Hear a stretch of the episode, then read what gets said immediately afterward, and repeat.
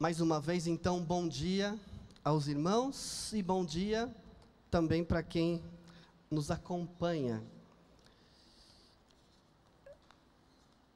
Gostaria de ler a passagem das Escrituras que está em Lamentações, mais uma vez então, Lamentações, capítulo 3. Vou pedir para alguém, se for possível, desligar esse ventilador aqui. Não sei onde é. Obrigado.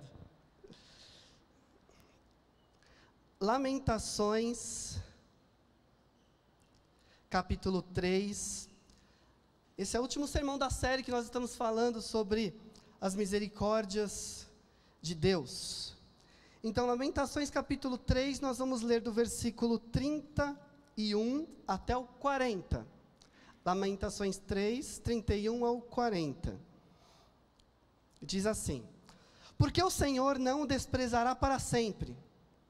Embora ele traga tristeza, mostrará compaixão. Tão grande é o seu amor infalível. Porque não é do seu agrado trazer aflição e tristeza aos filhos dos homens. Esmagar com os pés todos os prisioneiros da terra negar a alguém os seus direitos enfrentando o Altíssimo, impedir a alguém o acesso à justiça, não veria o Senhor tais coisas? Quem poderá falar e fazer acontecer se o Senhor não o tiver decretado? Não é da boca do Altíssimo que vem tanto as desgraças como as bênçãos? Como pode um homem reclamar quando é punido por seus pecados? Examinemos e coloquemos à prova os nossos caminhos, e depois voltemos ao Senhor. Vamos orar? Bendito Deus de glória, nós nos alegramos por estarmos juntos mais uma vez, Pai, nesse momento em que a tua palavra está no centro deste culto. Pedimos para que o teu Santo Espírito mais uma vez trabalhe nesse momento precioso, Pai, nos mostrando aquilo que precisamos mudar, a maneira como devemos viver, Pai. Que seja um momento muito rico agora de aprendizado, no santo nome de Jesus. Amém. Irmãos, esse é um texto onde Deus está falando sobre a justiça dele, está falando sobre a maneira em que o ser humano deveria ter vivido e não viveu, aquilo que agrada a Deus com relação à atitude do ser humano. Mas vamos lembrar então o que está acontecendo nesse livro. Lamentações é um dos livros mais difíceis da Bíblia de interpretar, de entender e até mesmo de pregar. Porque Lamentações é um livro de tristeza, de lamentação, de alguém que viu a desgraça e não consegue explicar e está tentando. E quando ele tenta explicar a desgraça, só tem o choro, a lembrança e os ais. Tanto que a primeira palavra do livro é como. Como, e originalmente o nome do livro é Como. Ou seja, como isso aconteceu? Por que isso aconteceu? Como continuar vivendo com essa desgraça?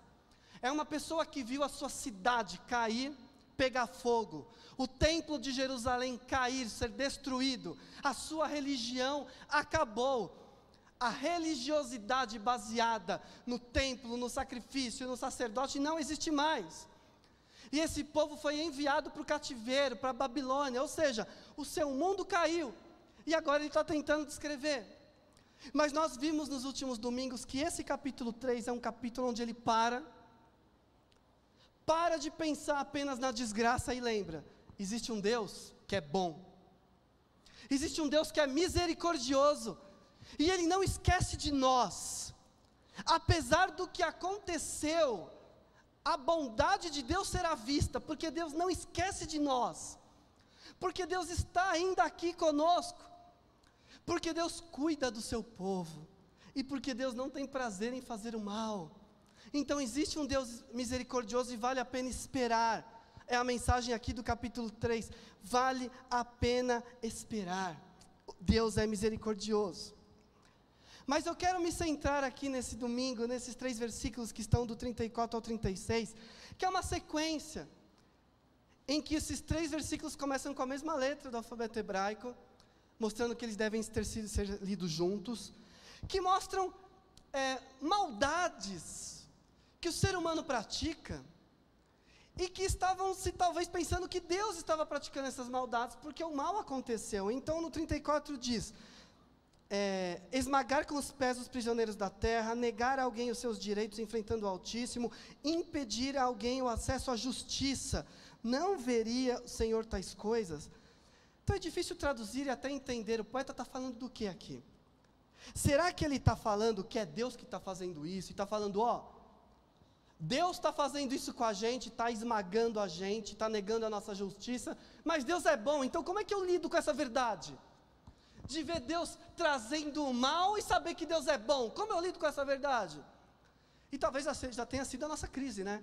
Isso aconteceu comigo, mas eu sei que Deus é bom. Como eu explico? Como eu lido? Talvez seja isso.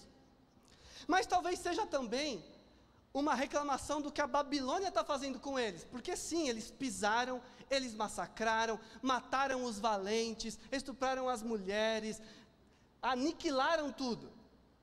Talvez seja uma reclamação do que a Babilônia está fazendo, dizendo: ó oh, Deus, o Senhor não se agrada disso, mas olha o que estão fazendo com a gente. Nos esmagaram, tiraram toda a possibilidade de justiça nossa. É totalmente injusto o que está acontecendo, então talvez também seja uma reclamação. E aí, se Deus é bom e Deus não permite, então, ó, Babilônia, vocês vão ser julgados, porque Deus também não, não permite isso. Então, talvez seja mesmo essa constatação, é, esse prazer, que, assim, Deus não tem Deus não tem prazer do que está acontecendo, então eu sei que Deus não tem prazer no que está acontecendo. Eu posso esperar que de alguma forma vai vir um alívio, vai vir uma salvação, porque Deus não tem prazer nisso que está acontecendo. Mas Deus enviou de alguma forma. É uma crise, na verdade, meus irmãos. É uma crise. Porque pela palavra dos profetas, foi Deus quem enviou aquilo. Porque o povo pecou. Pelas palavras do profeta, foi Deus que enviou. Mas ao mesmo tempo eu sei que Deus é bom e não faz o mal. Como lida com isso? Como lida com essa questão? Deus não tem prazer em fazer o mal. Então nós não podemos entrar aqui nos vícios doutrinários e teológicos que muitos entram, que imaginam Deus no céu, com toda a sua raiva e ódio, descontando essa raiva e ódio na gente, com catástrofes, com maldades e tendo prazer e rindo de vingança. Porque não é esse o Deus mostrado na Bíblia, principalmente em Cristo Jesus. Porque imagina só, Deus tendo prazer em se vingar de, julgar porque, de Judá porque Judá fez o mal. Aí daqui a pouco Deus vai ter prazer em se vingar da Babilônia, porque a Babilônia fez o mal. Ou seja, Deus trouxe a Babilônia, daqui a pouco Deus vai trazer outro para a Babilônia. Então Deus seria um motor de maldade, obrigando povos a fazer o mal com o outro para vingar o outro povo. Que Deus é esse? Esse é um Deus louco, um Deus tirano, um Deus maluco. Eu não sirvo esse Deus. Eu nem teria prazer em servir esse Deus que está levantando maldade, mas uma vez que alguém faz maldade, também tem que levantar o mal contra quem fez a maldade. E aí é um ciclo de maldade sem fim. Será que é isso? Será que Deus se revelou assim na Bíblia? Essa é a angústia do, do autor, essa é a angústia dos salmistas, essa é a angústia do homem bíblico. Por que, que Deus está fazendo isso? Por que, que isso está acontecendo? E a resposta nunca é porque Deus é mau. Pelo contrário, a resposta é Deus é bom e misericordioso. Então, o que está acontecendo? Então, talvez no máximo que tenha se conseguido explicar, ó, Deus permitiu isso, porque o povo quis ser igual aos outros, então vai ser tratado igual aos outros. Deus permitiu esse mal. Mas não podemos dizer que Deus é alguém mal, trazendo o mal, trazendo o mal. Mas para entender esses três versículos, ainda quero voltar um pouco mais. Do que o autor está falando. O autor está repetindo frases e sequências que nós vemos nos livros dos profetas e em muitos salmos. Nos livros dos profetas, nós lemos que o povo de Israel e de Judá, o povo de Deus, quebrou a aliança. E como ele quebrou a aliança? Em primeiro lugar, nós falamos idolatria, construíram outros deuses. Sim.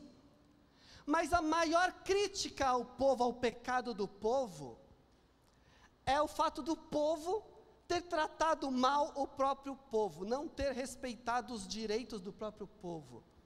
O fato do povo ter massacrado o próprio povo, a corrupção dos líderes, dos reis e dos sacerdotes, o falso culto, a presença de miseráveis dentro do povo, o direito do órfão e da viúva. Essa é a maior crítica dos profetas. E como a tradição diz que esse livro foi escrito por Jeremias, nós não sabemos, mas a tradição, nós podemos voltar para um texto de Jeremias. Jeremias 22, rapidamente, nós temos um resumo dessa mensagem dos profetas. Se vocês abrirem Jeremias 22, deixa o dedinho aí em Lamentações, que é o nosso texto.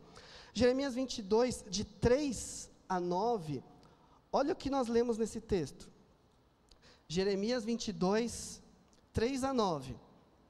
Assim diz o Senhor administrem a justiça e o direito, livrem o explorado das mãos do opressor, não oprimam e nem maltratem o estrangeiro, o órfão ou a viúva, nem derramem sangue inocente neste lugar.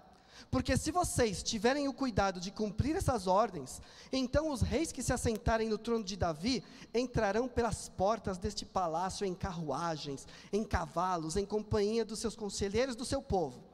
Mas se vocês desobedecerem a essas ordens, declara o Senhor, juro por mim mesmo que este palácio ficará deserto. Porque assim diz o Senhor a respeito do palácio real de Judá: apesar de você ser para mim como Gileade, como o topo do Líbano, certamente farei de você um deserto, uma cidade desabitada. Prepararei destruidores contra você, cada um com as suas armas. Eles cortarão o melhor dos seus cedros e o lançarão no fogo. De numerosas nações, muitos passarão por esta cidade e perguntarão uns aos outros: Por que o Senhor fez uma coisa dessas a essa grande cidade? E lhe responderão: Foi porque abandonaram a aliança do Senhor seu Deus e adoraram outros deuses e prestaram-lhe culto. Que texto rico! Porque está mostrando o seguinte: vocês querem ficar aqui para sempre? Respeitem o direito do órfão e da viúva, não oprimam seu próprio povo. Respeite o, dinheiro de cada, o direito de cada um, façam justiça. Mas depois, quando perguntarem por que vocês foram destruídos, vão dizer: porque construíram ídolos e abandonaram o Senhor. Percebem como a idolatria está intimamente ligada com a maldade do povo? A maldade de um povo que oprime e massacra os seus, que faz o mal, que é corrupto, que mente que destrói o direito do órfão, das crianças, que não vê o necessitado. Isso está intimamente ligado com a idolatria. Na Bíblia é a mesma coisa. Um povo idólatra é um povo mau que faz o mal, e é por isso que Deus não suportou mais manter aquele povo naquele lugar, porque um Deus misericordioso não suporta o mal. Um Deus que perdoa, um Deus que cuida, o Deus que nutre até mesmo quem não merece, não suporta ver o mal sendo praticado. Como é que um Deus misericordioso vai permitir um povo que massacra o inocente, que rouba a propriedade do órfão, que deixa a viúva passar fome, que não cuida do estrangeiro, que rouba o estrangeiro? Como é que Deus vai permitir isso? Deus é um Deus misericordioso. Essa é a mensagem dos profetas. Não sou eu que estou falando, está nos profetas. Leiam os profetas, essa é a tônica. Então, quando agora o poeta em Lamentações está dizendo, ó, oh, Deus não suporta isso, ele está lembrando de todas as profecias que explicaram por que o povo foi mandado para o cativeiro. Por que o povo foi mandado para o cativeiro? Porque Deus não suporta esse estilo de vida. E agora nós podemos entender melhor o que está acontecendo e qual é a grande crise aqui. Tudo isso, toda essa maldade aconteceu na presença de Deus, do Altíssimo, do Deus Eterno. Então é uma afronta à misericórdia de Deus. Toda vez que um ser humano maltrata outro ser humano, ele está afrontando a misericórdia de Deus. Toda vez que alguém rouba o direito de um outro ser humano, ele está afrontando a justiça de Deus. Está afrontando a misericórdia de Deus. Toda, alguém, toda vez que alguém faz o mal, é uma afronta a Deus. E qualquer tipo de mal, toda vez que alguém faz o mal e prejudica outro, ele está afrontando o próprio Deus. Então agora fica claro o que está acontecendo, porque a elite de Judá massacrou o povo de Judá. E o que aconteceu? Essa elite de Judá foi mandada para o exílio, e agora eles estavam sendo massacrados pela Babilônia é um ciclo do mal, é o ciclo da maldade, é um ciclo da opressão, é um ciclo de quem faz o mal com o outro. É como se isso não acabasse na história humana. A pessoa faz o mal, daqui a pouco ela está sofrendo o mal. Ela está explorando, daqui a pouco ela está sendo explorada. É algo que está cíclico, porque o ser humano continua pecando. E enquanto o ser humano estiver afastado de Deus, pecando, mesmo o povo de Deus, enquanto o ser humano estiver afastado de Deus, pecando e fazendo o mal, o mal não acaba. O mal permanece, é um ciclo que vem sobre nós, nos massacrando, nos destruindo. Então aquela elite que tanto fez o mal, que enriqueceu, que morava nos palácios, agora estava exilada numa terra distante. Então a crise é: nós fizemos, mas nós merecíamos algo tão grande? Será que o que fizemos foi tão grande? E essas perguntas não têm resposta, é só Deus está agindo. E com essa deportação, Deus está mostrando que Ele é misericordioso e que Ele não suporta a forma de vida que vocês tinham ele não suporta. Então, o que esse texto nos ensina rapidamente? Esse trecho que nós lemos nos ensina. Ele nos ensina a não ficarmos nos queixando de Deus e reclamando de Deus. Porque no versículo 39 fala: Como pode um homem reclamar quando é punido pelos seus pecados?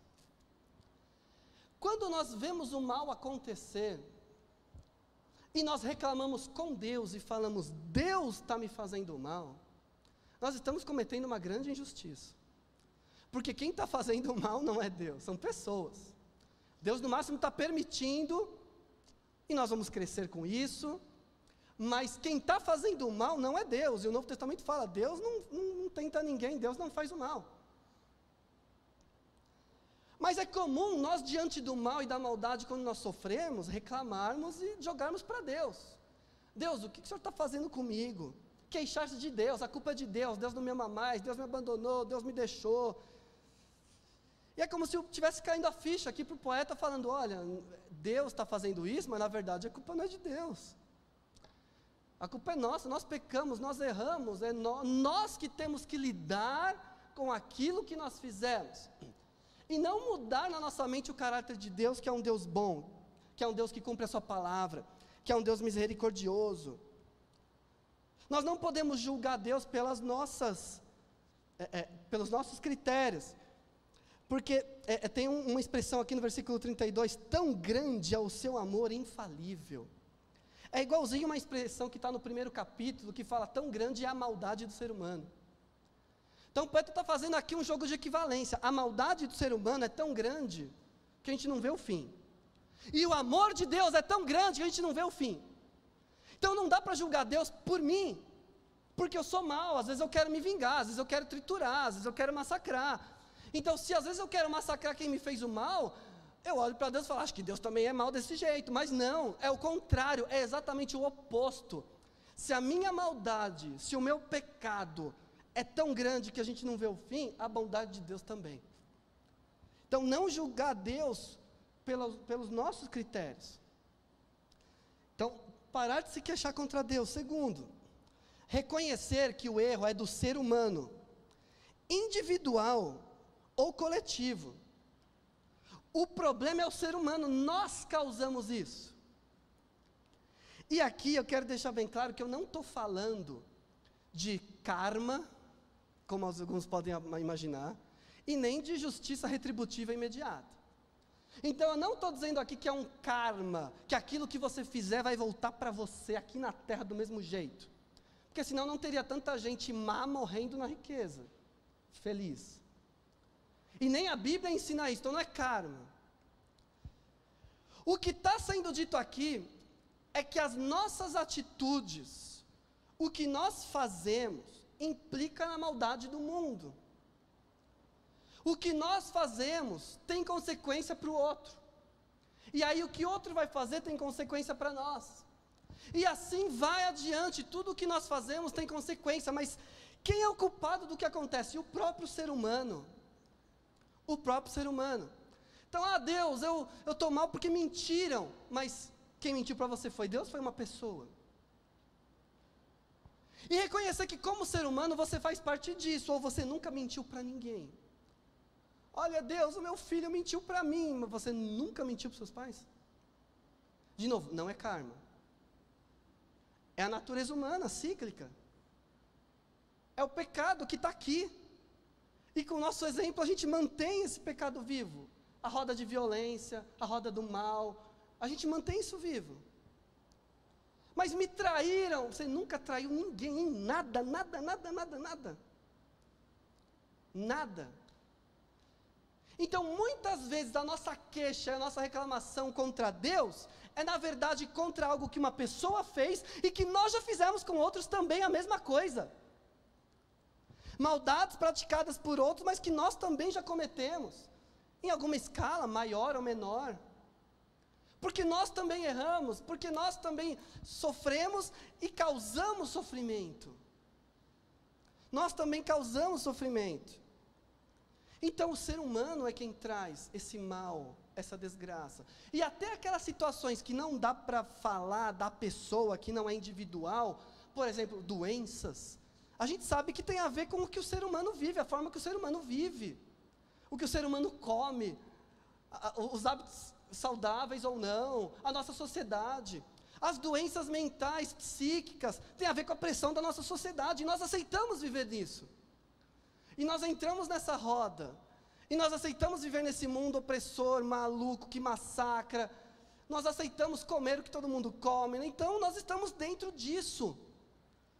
Não é Deus que está trazendo doença, não é Deus que está fazendo mal para nos punir, para punir individualmente cada um. É essa circunstância, e isso o Novo Testamento ensina.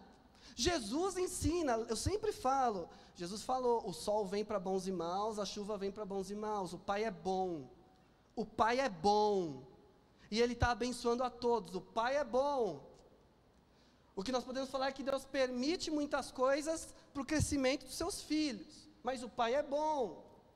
O pai é bom, ele não está trazendo mal. Não dá para dizer que o pai está trazendo mal. O mal nós fazemos. Então, como eu não quero que aconteça comigo coisas que já aconteceram né, com os outros, a maldade que eu fiz com o outro ou com os outros podem fazer comigo. Tá? É essa roda. Sabe aquela expressão?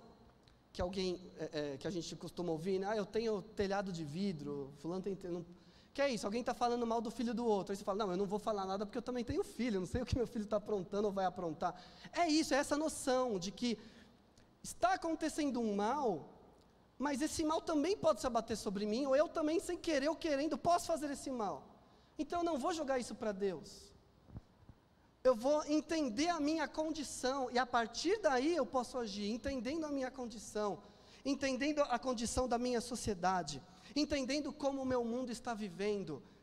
E quando nós olhamos a nossa sociedade, quando nós olhamos o Brasil, nós enxergamos muito daquilo que havia em Judá. Toda a injustiça, toda a maldade, pessoas passando uma por cima das outras, negando direito, roubando, enganando, massacrando, destruindo. Eu já lidei, por exemplo, muitas vezes com estrangeiros aqui no Brasil, e é terrível como eles são explorados, terrível, terrível trabalham dois, três meses, quando vai receber o salário, fala: quem é você? Você não tem direito, sai daqui. É terrível. E a nossa sociedade faz isso, e acha normal, e acha certo. E nós convivemos com roubo, nós convivemos com enganação, nós convivemos com propina, nós convivemos com corrupção, nós convivemos com pessoas morando na rua porque foram roubadas, nós convivemos com pessoas que não têm o seu direito, quem precisa do recurso não tem, e quem é milionário recebe o recurso. Nós convivemos com tudo isso e achamos normal, e achamos que a nossa sociedade está sendo abençoada porque dissemos que Jesus é o Senhor mas uma sociedade que vive dessa forma, Jesus não é o Senhor. Quem é o Senhor é mamon. Quem é o Senhor é a maldade. Então não dá para nós dizermos que quando algo acontece, olha o que Deus está fazendo, porque nós estamos fazendo isso conosco, nós estamos nos destruindo, nós estamos fazendo maldade uns com os outros, e é sobre isso que o texto está dizendo. Vou reclamar, vou falar, vou falar o que eu também fiz, o que eu vou falar? É terrível, eu só vou chorar porque eu também fiz. Que coisa difícil, que terrível que é a nossa existência. Mas o que então devemos fazer em terceiro lugar? Depois de reconhecer que a culpa não é de Deus, mas é do ser humano, o texto fala: arrependermos dos nossos pecados e voltarmos para Deus. 40. Examinemos e coloquemos à prova os nossos caminhos e depois voltemos ao Senhor. E a sequência do capítulo 3 vai nesse sentido. Então, o que nós devemos fazer? Encher o nosso peito de orgulho e falar: a culpa é do outro, a culpa é do presidente, a culpa é da minha esposa, a culpa é do chefe, Ou a culpa é nossa? Eu também tenho as minhas mazelas. Eu também tenho as minhas coisas. Eu também pratiquei a minha maldade. Eu também fiz. Talvez já tenha alguém chorando e clamando a Deus, por quê? Por coisas que eu fiz com ele. Pode ser meu filho, meu marido, esposa, colega de trabalho, alguém na rua, empregada doméstica, empregado. Pode ser o que for. Alguém talvez já tenha perguntado, Deus, por quê? Porque eu fiz a maldade. Porque eu mandei embora injustamente. Ou porque eu mandei embora sem humanidade. Porque eu fui arrogante. Porque eu massacrei. Então, faz parte, é reconhecer, nós somos assim. Nós estamos numa sociedade má, idólatra, pecadora. Nós estamos no meio disso. E para viver uma vida que agrada a Deus, seguir em frente, sem, sem viver reclamando, com esperança no coração, nós temos que entender que nós fazemos parte disso e é, é, pedir perdão pelos nossos pecados, desejar a mudança, buscar a mudança, arrependimento que busca mudança, então eu quero mudar, eu quero procurar Deus e falar: Deus, eu estou arrependido, Deus, eu não devia ter falado aquilo, eu não devia ter contado aquela mentira, eu não devia ter feito aquela violência, eu não devia ter me vingado, eu não, não devia, não devia ter sido preconceituoso, não devia ter sido arrogante, não devia, desculpa, Deus. Quando eu menti para o meu pai lá atrás, quando eu menti para minha mãe, quando eu enganei, quando eu colei na prova, quando eu peguei um negócio falso, me desculpa, Deus, fui eu. Muita gente já chorou também pelo que eu fiz. Já fiz meus pais chorarem, já fiz meus filhos chorarem, já. Sou eu, Deus, sou eu. Desculpa, Deus. Perdão, Deus. Perdão, Deus. A tua misericórdia é insondável, então por isso que eu estou pedindo perdão, Deus. Fui eu, eu fiz, não vou mais ficar reclamando, não, vou reconhecer meus erros. E por último, da nossa parte, fazer a diferença. Porque o mundo continua mal. E aqui não tem nenhuma utopia de que o mundo vai ficar um lugar perfeito. Tanto que precisa vir novos céus e nova terra. Porque esse mundo aqui, é, é como que o ser humano é isso aqui. Mas Deus não desistiu do mundo, porque Ele enviou Jesus para agir nesse mundo. Onde Jesus curou? Aqui. Onde Jesus repartiu o pão? Aqui. Onde Jesus anunciou a esperança? Aqui. Onde Jesus perdoou? Aqui. Onde Jesus ofereceu outra face? Aqui. Então Deus não desistiu desse mundo porque Ele sabe que enquanto tiver filho dele aqui, os filhos dele vão amenizar, vão ser sal e luz, vão amenizar essa roda massacrante do pecado, de causa e efeito, do mal sobre nós. O que cabe a nós é olhar para frente e fazer a nossa parte para que no que depender de nós não haja sofrimento, para que no, no que depender de nós não haja injustiça. Vai existir injustiça, mas que não passe por mim, e se a injustiça chegar em mim, ela para. Porque eu sou filho de Deus e eu não aceito mais contribuir com esse mundo mal que massacra pessoas. Jesus falou de amar o próximo, essa é a mensagem do Cristo, amar o próximo. Quando eu falo amar o próximo, amar a Deus e amar o próximo, eu estou riscando todas essas circunstâncias que Jeremias coloca. Eu estou riscando todo o mal que a nossa sociedade pratica, eu acho normal, eu acho até legal. Eu estou riscando tudo que ofende pessoas, que maltrata pessoas, que faz o mal para as pessoas. Quando eu falo em amar o próximo, eu estou riscando toda a violência, toda a vingança. Eu estou riscando tudo isso. Porque nós achamos que o jeito de tratar com violência é violência, o jeito de tratar com o mal é fazer o mal. Eu vou bater antes que me batam, eu vou destruir antes que me destruam. Eu vou xingar antes que me xinguem, eu vou prender antes que me prendam. Isso não é a mensagem do Cristo, do Evangelho, isso só faz a roda continuar, isso só faz a maldade continuar. A mensagem do Cristo é parou aqui. Parou aqui, agora amo o próximo parou aqui, no que depender de mim, não vai mais ter esse negócio de é, Judá, vem Babilônia, vem Assíria, aí vem Macedônia, aí vem Pérsia, aí vem Roma, aí vem, e um vai matando o outro, vai destruindo o outro. No que depender de mim, para aqui. Da minha parte não vai mais ter a maldade, parou aqui. Eu não vou mais aceitar cometer injustiça, mentir, fazer o mal, fazer pessoas chorarem. Mas talvez para isso eu tenha que tomar atitudes que me prejudiquem. Mas eu não vou aceitar. Vai parar aqui. Amor ao próximo. Então em Jesus nós vemos que Deus não abandonou o mundo, Ele quer que os seus servos sejam embaixadores do amor aqui nesse mundo. Eu não tenho como evitar que as coisas ruins cheguem até mim. Você não tem como evitar que coisas ruins cheguem até você. Você não tem como evitar isso, porque o mundo é mau mas eu tenho como evitar que as coisas ruins partam de mim. Perceberam? Isso eu tenho como evitar. Eu tenho como evitar que as coisas ruins partam de mim. As pessoas que convivem comigo podem ser abençoadas por mim. As pessoas que convivem comigo, que estão ao meu redor, podem ver os seus direitos sendo respeitados a sua dignidade humana sendo respeitada, a sua justiça sendo respeitada, sendo tratadas com amor, com cuidado, mesmo que não mereçam.